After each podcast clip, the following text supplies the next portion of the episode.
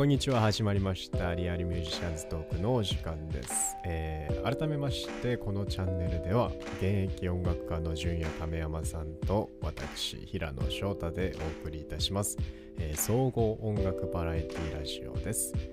えー本日はですねなんとゲストを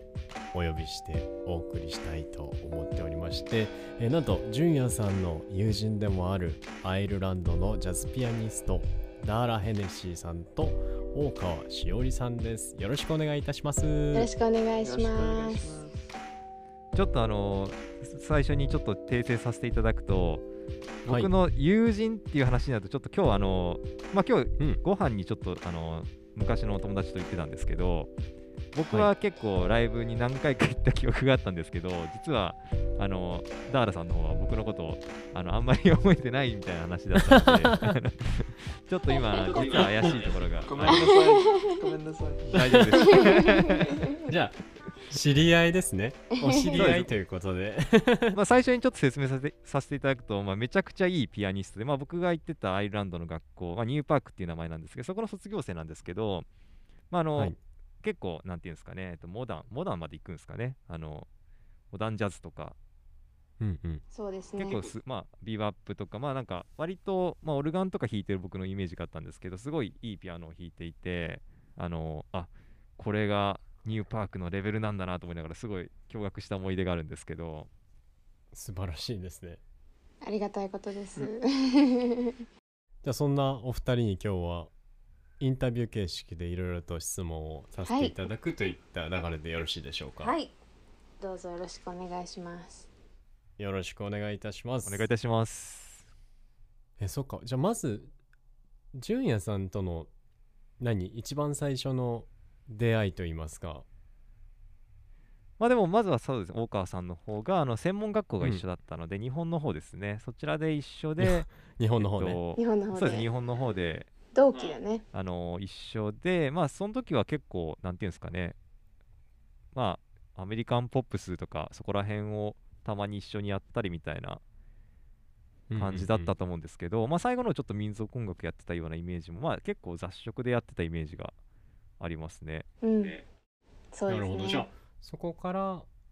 まあ、一緒にバンド、バンドというのかな、そのグループを組むこともあったりっていう話ですかね？そうですそうですうんうん。なるほど。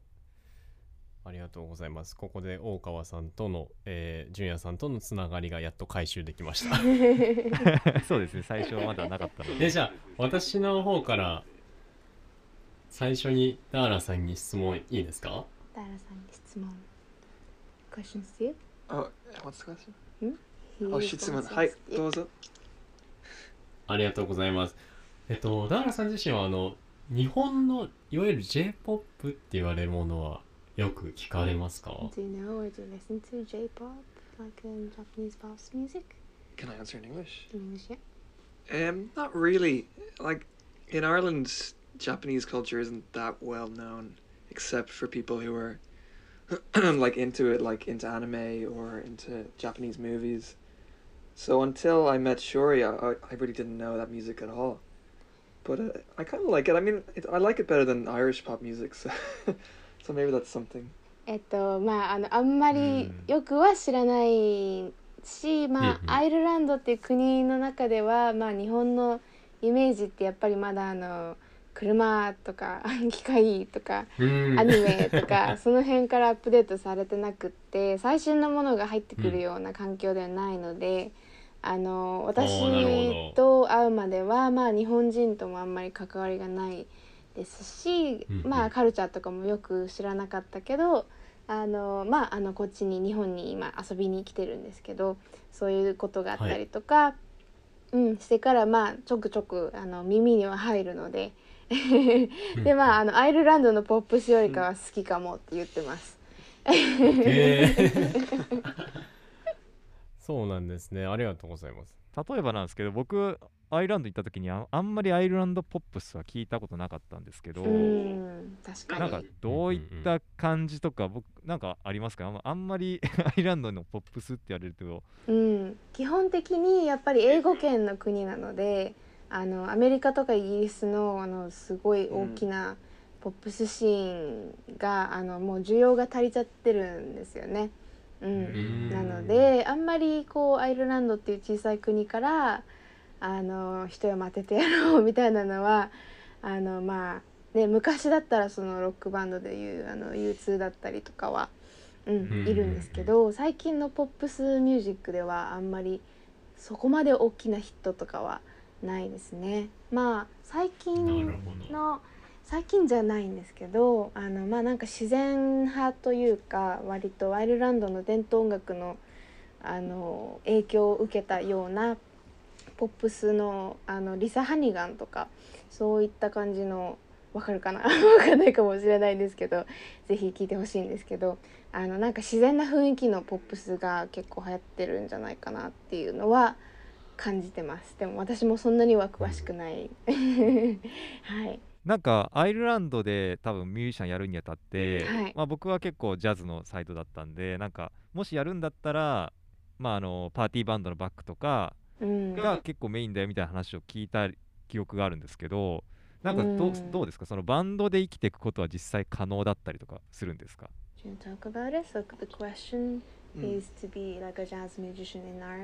？Do you want to talk about it? So the question Mm. is to be like a jazz musician in Ireland, Mm. and like how is it affordable to be a Yeah, jazz musician? It's a good Ireland? question. It's it's it's not really affordable to just be a jazz musician. Every jazz musician I know has a, some sort of other form of income, whether they're teaching, well before Corona maybe they were doing wedding bands, or like commercial music, or playing in restaurants, or a lot of people just have different jobs that they use to support their uh, their music. So it's quite difficult to just. There's not a big enough scene in Ireland to, to be a full time jazz musician. やっぱりあの亀山くんが言った通りであのジャズミュージシャンとしては絶対にそれだけでは生きていけない からほとんどの人があのまあ言ってたようにパーティーバンドだったり、まあ、ウェディングバンド披露宴の演奏みたいなのが結構大きな収入源になってくるんですけどそういったバンドの活動だったり、まあ、営業的な演奏だったり、まあ、レストランパブでの演奏と合わせて、まあ、あのコーチングとかレッスンでまああの結構20代後半とか30代の人たちは、まあ、サイドジョブみたいなフルタイムかあのパートタイムだけどあ、まあ、アルバイトとかではなくて時短みたいな感じで仕事を持って活動してる人が多いですね。本当にジャズシーン自体が、うん、すごく小さくて需要もあまり足りてなくて 供給に対してなのであの、うん、生きていくことは困難です。難しい。ものすごい日本近いですね日本よりだいぶ厳しいと思います特にジャズは。あ。そうなんだ、はい、じゃあリスナーとしてのそのジャズを欲する人口っていうのはひょっとしたら日本人の方がもうめちゃくちゃ多い。多いんだ。うん、日本はまあアメリカの影響がすごく大きいので、まあ、上の世代はもちろん、まあ、下の世代も結構上の世代に育てられた素晴らしいミュージシャンがたくさんいるのにまあ伴って聴衆の数も多いと思うんですけどアイルランドではまず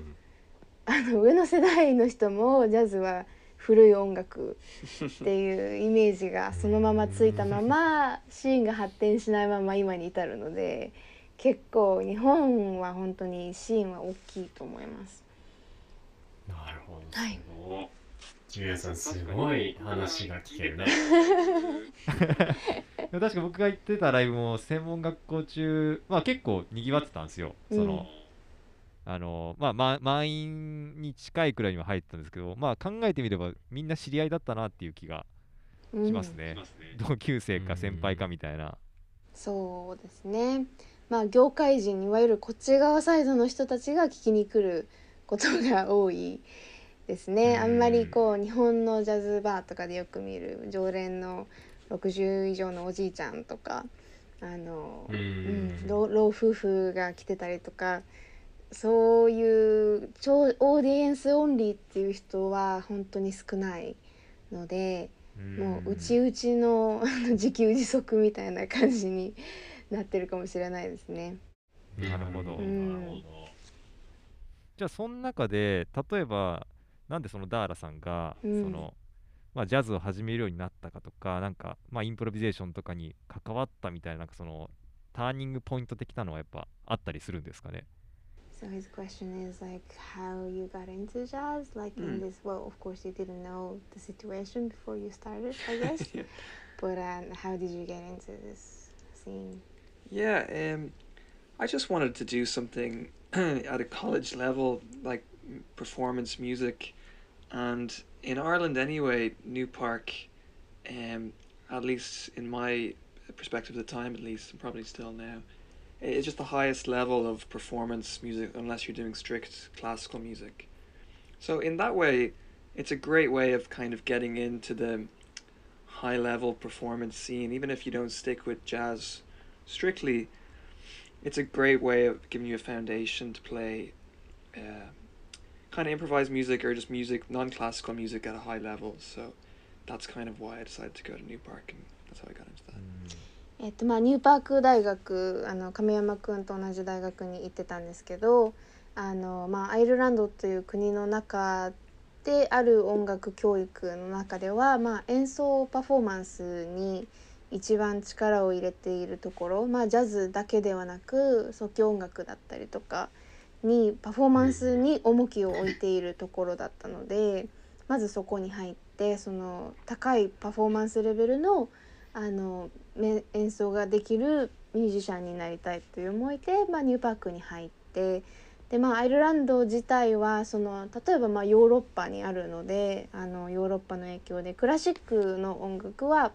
あの高い教育レベルが実際に存在してるけどポップスで言うと大体もうあの大学でもこっちの専門学校みたいなあのレベルの教育のところが多くてなのでニューパークがほぼ唯一のあのパフォーマンスにこのすごく重きを置いて勉強できるところっていうのがあって、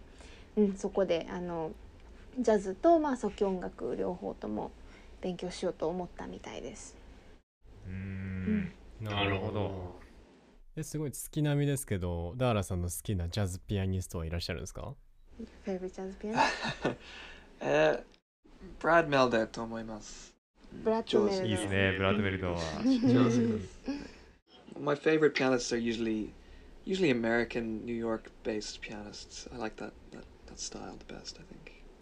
一番好きなジャンルというかタイプはやっぱりニューヨークのジャズニューヨークのピアニストが好きみたいです。うーんじゃあもしかしてなんかアーロン・パークスとかそこら辺とかは、Mm-hmm. Ah, subarashi. yeah, he's he's he's definitely one of my favorites as well. うーんあとちょっとまああの卒業してからなんで、まあ、はい今だから言える話みたいな感じをちょっと僕は聞きたいなと思ったんですけど、うんまあ、あんまりそのなんていうんですかね、あのーまあ、僕はまあアジア人として、まあ、向こうに行って学んでる中でまあなんかすげえなって勝手に思ってたんですけど例えばまあ先生だとなんだろうな結構なんていうんですかアバンギャルドなことをやってる先生が多かったんですよね。うんうん。なんかそれに関しては逆にどう思ってるのかなっていうのはちょっと気になってたんですよ。ダーラが？そうですあのだからいわゆる僕はなんていうんですかね何にも知らずにそういうジャンルを知らずに割と行って聞いてあってなったんですけど逆うにん向こうのなんかそういう音楽を聴いてきた人がああいうの見てどう思ってたのかなってのはちょっと気になるんですけどうんうん You know, like there are like lots of teachers at New Park that are kind of playing avant-garde music. Yeah. What was your opinion about it? um, if I'm gonna be honest, I think yeah, it's it's a bit. Sometimes the teachers in New Park are a bit too, yeah, avant-garde to, to be teaching a sort of good foundation of music to. So I would have preferred, I guess I'll say, if if some of the teachers tried to teach more more general jazz concepts than very um, specific subgenres of jazz. I think the problem with that is just sometimes after four years, some students leave with maybe not a, a robust understanding of all the different elements of playing jazz, but a very niche, targeted understanding of a kind of avant-garde type of jazz. まあ正直に言うとすごく正直に言うとまああの大学のその4年のあの学位というコースにおいてあの先生がちょっとあの得意すぎるところがあって、まあアバンギャルドすぎてあのまあその土台を築くコースとしてはちょっとあの 弊害があるというか。あのその弊害の被害者がここに一人いるので。そうそうそうそう。まああのそうその自分でおっしゃってるようにまあ卒業生の中にはあのなんていうんだろうそのどのジャンルにも適応できるような土台を持たないまますごくニッチャなあのあのうん。具体的すぎるジャンルにのみあの経験があったりとかスキルがあったりとかっていう状態で卒業してまあもちろん仕事にならないので っていう点ではあのもうちょっと一般的なジャズだったり、まあ、ジャズのあの派生ジャンル、まあ、ラテンだったりとかあのを広く教えられる先生がもっといないとあのまあちょっとね大学の4年生の大学としては どうなのかなっていうのはあったみたいですね在学中から。うん。はい。すごいでも革新的なあれだよね。ちょっと安心しましたその話を聞けて。確かに。意地悪い返事です。まあ今はもうない大学なのでね一応。今だから言えうるはい。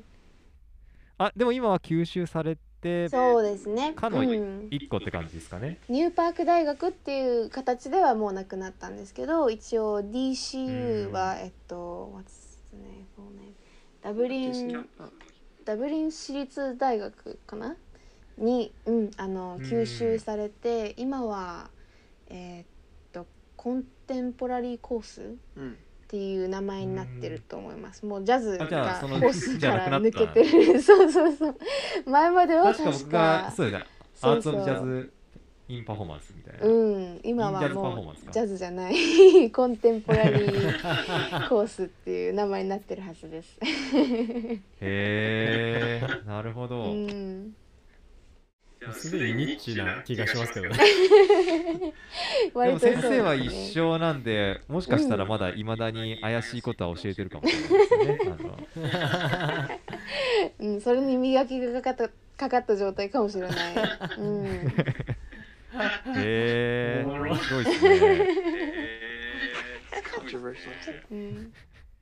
でもあのまあこれ多分多分あのまあ EU 圏内だからってのもあると思うんですけどなんか多分、うん教育費とかがめちゃくちゃ安いんですね多分アイリッシュにとっては。へえそれ日本円で多分すごい挑戦しやすいか環境になってるんじゃないかなっていう気はまあどれくらいですかね？1000ほぼ無料っすかユーロくらいじゃないかな。Um, for Do you remember? Irish, 4,000 a year. Four thousand a year. Oh yeah. yes. えっと4000ユーロだとえー、えっとうーん how much in yen? Um, 50円くらい50万。50万円くらい。50ああで万も安っ一あでもそれだったら一緒っすね。僕が行った時もにアジア人も一緒だったんで多分当時は。えー、そうか。ほうほう私が通ってた大学は3000ユーロくらいだったんでもうちょっと安い。でうんあの EU じゃない生徒は1万1000ユーロぐらい。4倍くらいの、ううん、学費を払ってましたね私は。なるほど。それは国がその補助をしてくれるっていう制度がある感じですか？詳しいことは多分私もうダーラも分かんないと思うんですけど。なるほど。いやでもすごいいい環境だったなとは思います。すごい育ってる環境な感じはうん。しました、まあ少ないにしてもですね。うん。うんすごく合ってたんだと思う。合わない人は絶対合わないから。うん。確かに3年生で辞める人もいましたね。あの、うん。俺はビューアップしかややらないっつって国に帰ったやつをうん。一人知ってますここはここではダメだっつって。めっちゃおもろい。私も見学に行って一応あのあそうだったんだ。そうだよ。あの亀ちゃんが案内してくれて。あ違うな。あれ？あ違う亀ちゃんじゃいないわうん他の友達が案内してくれた。あの私も亀山くんの1年後にアイルランドに渡って大学を探してて。でまああの、同じ専門学校であの定型校っていうのもあってバークリーに行くのが一番多分簡単だあバークリーじゃないわ。ニューパークに行くのが一番簡単だったから一応見学には行ったんだけどまあちょっと私は設備が良くないと絶対に頑張れないタイプなので。グランドピアノが1台2台学校にないみたいな防音も全くできてない っていう校舎を見て私はバラバうーん無理かなと思って。やめました。でもそういう環境がうん合う人はうん合うんだと。まあそういう環境でも頑張れる人は頑張れる。僕はそれが逆になんか嬉しかったというか こうなんか頑張らいない自分が頑張らない限りは何も生まれないみたいなイメージをすごいあったんで すごい頑張るなんか力になった感じがします。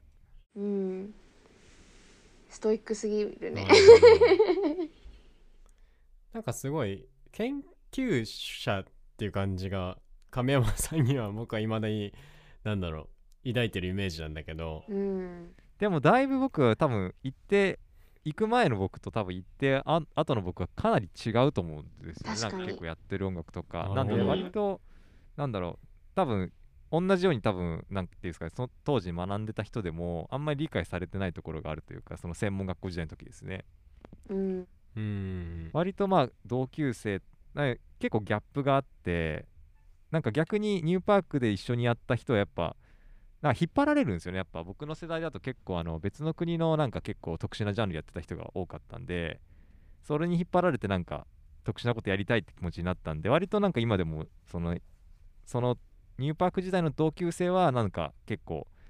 あこういう音楽やってるんだなっていう結構つながりがあるんですけど逆に帰ってきてなんか専門時代の人と会うと全く話が合わないというか、うん。そういうギャップはすごい感じますね。うん。うん亀ちゃんはすごくあの合っててねあのいろんなことを吸収してあ進化してるなっていうのがあの SNS とかでも見て取れるくらい、うん。まあ、でもね日本からわざわざ来てね校風が全然合わなくて、家に引きこもって帰った人もいるしね。そうなんだだね。切ないなそれは。うんまあ留学のなんか多分側面の一つかもしれないですよね。それ自体まあはもしかす確かに。そうね、うんうん、音楽じゃなくても留学は本当に行ってみないと合うかどうかわからないからうんでもお二人の話を聞く限りなんかすごい特殊な専門学校だったのかなってちょっと尖ったいや僕はちょっとなんかやっと確信できました。ちょっとなんか普通だと思ってたんですけどやっぱ違ったんですね。あの今やっと分かりました。うんかなり特殊です 私はあのアイルランドの違う大学に行ったのであのどういうのが一般的な大学かっていうのがなるほよくわかるというでそかの大川さんが行かれたのも音楽の大学は音楽大学というあかええまあ総合大学の中の音楽科という感じですね。うーんすごいなそんな枝分かれしてるんですねど。そうだったのか。やっぱ同級生が特殊だったんだな。いやなんかそれこそまあいわゆる8人くらいで同じ家住んで夜な夜なあのいわゆるリビングルームというかあのロビーのとこに集まって楽器持ち寄ってあのひたすらセッションしたりとかしてたんでやばかったですねですね。焚き火したりとか面白かったですけどうちうちではそんなことはなかったかな。なんかでもそのコンテンポラリージャズだったりまあいわゆるモダンジャズとかそういった、まあ、最先端じゃないですけどその時代の先を目指していくようなちょっと実験的要素があるジャンルに関してやってる方って、まあ、亀山さんももちろんなんですけどまあダーラさん自身もその結構研究を毎日したり今のジャズをその分析したりっていうのは、まあ、定期的にやられるんですか he's asking me a question. Hmm. So like um for like a contemporary jazz or modern jazz, Mm. kind of like a Miles Davis era jazz and is like always kind of like, you know, advancing the, the era Hmm. and just, you know, like including like lots of studies of, you know, the current music and like how you can evolve the music to the next era kind of Mm. music. As for like a musician playing those kind of genre, do you kind of, you know, like do the same thing or like study Hmm. study the current jazz? Yeah, That's a great Gosh. question. Mm. I guess it gets harder every year to stay modern as a jazz musician, whatever that means, because not only do you have to revise and study the whole history of music from the 30s, 40s, 50s, 60s, 70s, 80s, then you have to try to check out what everyone else is doing all over the world. So, whether you're checking Japanese musicians or European musicians or American. So, you also have to go back in the history of music, which keeps getting bigger and bigger, and then you have to check out what everyone else is doing. So, in some ways, it gets kind of gets harder every year to be a, a modern musician, but I don't know. It kind of pushes the music forward, and there's always something new to study, I guess, which is kind of exciting. まあそうですねまああの日が進むごとに年が進むごとに歴史っていうのは大きくなるのであの、まあ大変な作業ではありますよねまあそのさん30年代だったり20年代のジャズからまあ405060とあのどんどんどんどん移り変わっていった歴史があって、まあそれを全部あの復習してというかあの分析して。でまあそこに加えてさらにあの今自分の国ではどんな人がどんなジャズをやってるのか隣の国ではどんな人がどんなジャズをやってるのかっていうのを世界にね、まで全部広げていくのはもうものすごく膨大な作業というか研究量なのでまあそこまではできてはいないけれどもまああのそういうことを意識してやっているというか、うん、大変なことではありますね。かっこいいな。うん。頑張ろうねめちゃくちゃ。きこういうこと聞くとねなんかあー自分怠けてんなってすぐ思っちゃう まあ、平野さんもすごいあのジャズギターを習っていてそれこそまあ、うん名古屋のギタリストの原勉先生。が師匠っていう感じで実はすごいブルージーでいいジャズギターを弾くんですけど、で僕の場合はもうコンテンポラリーは一切あのモダンジャズは一切やらずにもう本当にバップ系しかはいはい。もう忠実なクラシカルなスタイルでしか習ってはいなかったのであじゃあちょっとなんかそこら辺せっかくなんでまああのよく話題になる話としてあのーまあいわゆるスイングとかいわゆるビバップとかのジャンルをやるときに、なんていうんですかねやっぱどこまでがコピーでどこまでがいわゆるなんていうんですかねあのーすごいクリエイティブな部分なのかってすごい話題になると思うんですけど、うん。なんかそこら辺の割合とかってどう考えてたりするかちょっとぜひ聞きたいなと思うんですけどそうですね Hi, hi. So, um, you know, like it's kind of a common topic to talk about this, but um, for doing the classical style jazz Hmm. and uh, like a traditional style of Oh. jazz, like how can you be actually traditional and creative at the same time? Mm. いい質問です。Um, yeah, it's a good question. I think people are always trying to. there's, I think there's always this battle in jazz between being too conservative and being too, you know, far out. And there's always two kind of streams of like con- conservationists, people who kind of traditionalists, I guess you call them, and people who are kind of pushing the music forward. So I guess there's never really a, a right answer. You just want to be somewhere in the middle where you're kind of respecting the tradition and, you know, studying the music, but you're also not just copying what's already been done. You're trying to push the music forward. So I guess you just always kind of have to find that balance between the two. あのまあううんん、ダーラの世界でもよく問われる質問というかあのまあそうですね伝統的なものというか歴史があるものをコピーをするっていうのはやっぱりいつも葛藤の 連続というか、まあ、自分自身をどこにポジションするかっていうのが、まあ、基本的な葛藤になってきて、まあ、それはあの一人のミュージシャンがあの伝統的でありかつクリエイティブであるっていう必要は全くないわけなので、まあ、自分がどこに行きたいかっていうのをまず考えて、うんえー、っとまあそのトラディショナルならトラディショナルで。まあ、コピーをした先にまあ自分の音楽があるというか、まあ、ぜ絶対にコピーをしてもコピー完全コピーにはなりきれないからまあそこは、うん、コピーをした先にあるものとしてそれはそれで時代をというか音楽をまあ進めていることもあるし、まあ、反対側のその保守的ではない 音楽をまあ進めていくにあたってもそれももちろんその違ったところで音楽を進めているっていうのはまあバランスが取れていればあのみんなそれぞれ違って みんないいというか、うん、自分がどこにいるかさえでそれをまあそのルートで進めていくっていうイメージでやっていればまあいいんじゃないかなっていう考えみたいです。すごいスマートな回答 かっこいいうまく翻訳できたといいんですけど。いやいい話が聞けますねすごい。はい。もうめちゃくちゃスマート。そうだよね。自分のポジションというか自分がやっぱりどう何を体現していきたいのかっていうのがすごい重要な、うん、重要視してるところはやっぱりみんな同じなんだね、うん、なんかある意味その先生の特殊性が自分の場所をなんかこう作らなければやばいぞってことを気づかせてくれてる気がするんですよね。うん。はいはいはい。saying, you know, like the, the, the, the weirdness of the teachers in New York actually made you, you know, force yourself to find your own position because they were everywhere. Yeah, that's, true. Yeah. いや面白いですね。まさかこんな話になるとは。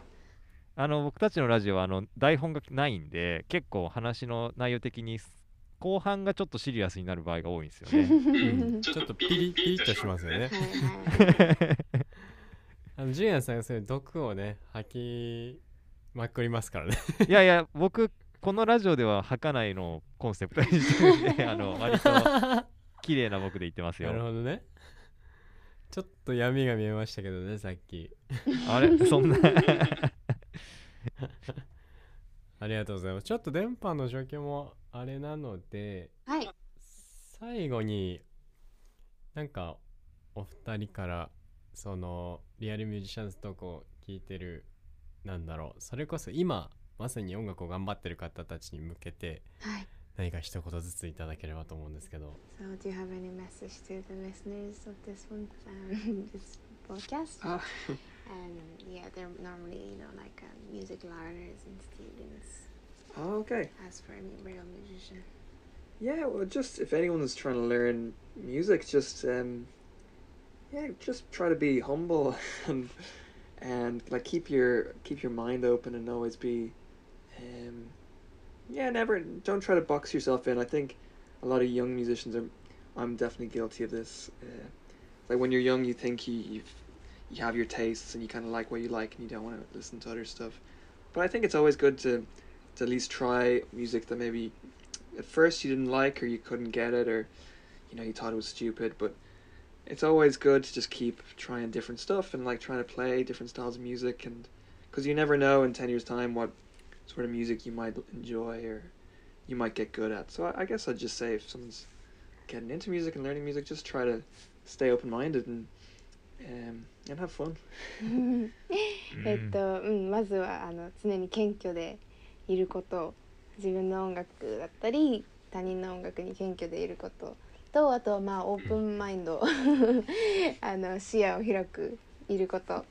ていうのをまあ若い時って特にやっぱりあのこだわりが強かったりとか自分はこの音楽でやっていきたいからこの音楽しか聴かないとかあのまあその部屋に閉じこもっちゃうような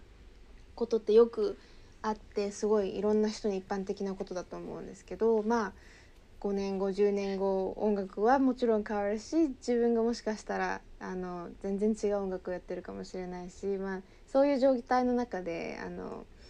その視野を狭めてるのは本当に何て言うんですかね得にならないことが多いのでまあうん常に視野を広く 何でも受け入れていろんなものを食べて はい、うん、あのいることがまあ大事だし、まあ、何よりやっぱり楽しむことが大事じゃないかなって、うん、言ってます。いやめちゃくちゃいい話。この2人のタッグやばいっすね。やばいね。もうなんかすごい本書けるんじゃないかって 素晴らしいありが。とうござい。ますぜひまたちょっと出てほしいんですけどなんか例えば、うん、多分またアイルランドに帰ると思うんですけど、はいはい、なんか CD とかそういう予定とかってあったりとかしますかね？えっと今のところはまあ音源を出す予定はなくてえっとすでに1枚 Spotify にと Apple Music にあるものが。ちょっと宣伝をぜひお願いしてもいいでしょうか えっとオルガントリオ、えっと、彼はピアノとあのオルガン、まあ、ハモンドオルガン的なジャズオルガンをやるんですけどあのそのオルガンギタードラムのトリオで作ったミニアルバムが、えっと、Spotify、Apple Music、anything else? YouTube, YouTube にも。あるので、はい、聞いていただければ、えっと、Dushan Smile っていう名前なんですけどちょっとスペルが難しいタイトルなので。うん。まあ名前で検索してもらうのが一番手っ取り早いと思います。あとはえっと、名古屋に関することですけど、はい、彼の、えっと、ピアノとトランペットのカルテットのジャズライブが7月30日に東桜のザ・ウィズというジャズバーであるのでもしお近くの方がいたらぜひと思います。はいありがとうございます。はい。大川さんからは私から。まあリアルミュージシャントークということなんですけど私は音楽音楽大学をえっとアイルランドで3年通って辞めた、えっと、最終テストの4日後からあの会社員をやっていてはいあの光の速さで就職をした側の人間からまあ言うとまあいつでも戻ってこれるよっていうのはすごく心にどこかに留めておいた方がいいかなと思います。私は割と在学中勉強中にあの熱意が途絶えてしまった方タイプでまああの好きでやるもの じゃないですか音楽の仕事って。やっぱりその好きでやるの好きの部分がちょっと薄れてきたかなっていうのもあったのもあってもう早々に切り替えて就職をしたり、うん、したんですけどまあその好きが戻ってくるかもしれないとか他の音楽の別のところにまた好きが生まれるかもしれないっていうのはまあいつでもあの学んだことはそのままに戻ってこられるよと思ってるので、うん、その生活が苦しいだとかあの親に反対されてるだとかまあ自分の音楽が好きだと思ってたけどいまいちぴったりハマる場所が見つからないとかそういうのはまあいつかどこでも、うん、いつでも戻ってこれると 思っておくと気が楽になるんじゃないかなと思います。はいそんなところですかね。ありがとうございます。はい、もう本当に素晴らしい。二人とも素晴らしい心が現れますよ、本当になんか、ね、もう恥ずかしいですもん、なんか尖っておきましょうとか言ってた自分がめちゃくちゃ恥ずかしいです。も俺たち二人でやってるやつも聞かせたくないもん、ね。あいつがさとかね。ありがとうございます。はい、こちらこそ楽しかったです。充実した時間を過ごせました、はい、聞いたの聞いてる方もすごくあのなんでしょう糧になるような言葉ばかりいただいたと思いますので、えー、皆様ぜひ7月30日、えー、ライブの方にお邪魔してみてはいかがでしょうか。えー、それでは名残惜しいですけど。はい、お時間の方がやってまいりましたので、えー、改めまして本日はアイルランドのジャズピアニストダーラ・ヘネシーさんと、えー、大川しおりさんゲストでお呼びしました。本当にありがとうございました。はいどうもありがとうございました。また。どこかで、えー、ぜひゲストとして登場していただければと思いますので、はい、えー、本日はこの辺でえーリアルミュージシャンズトークのお時間でしたそれではバイバイ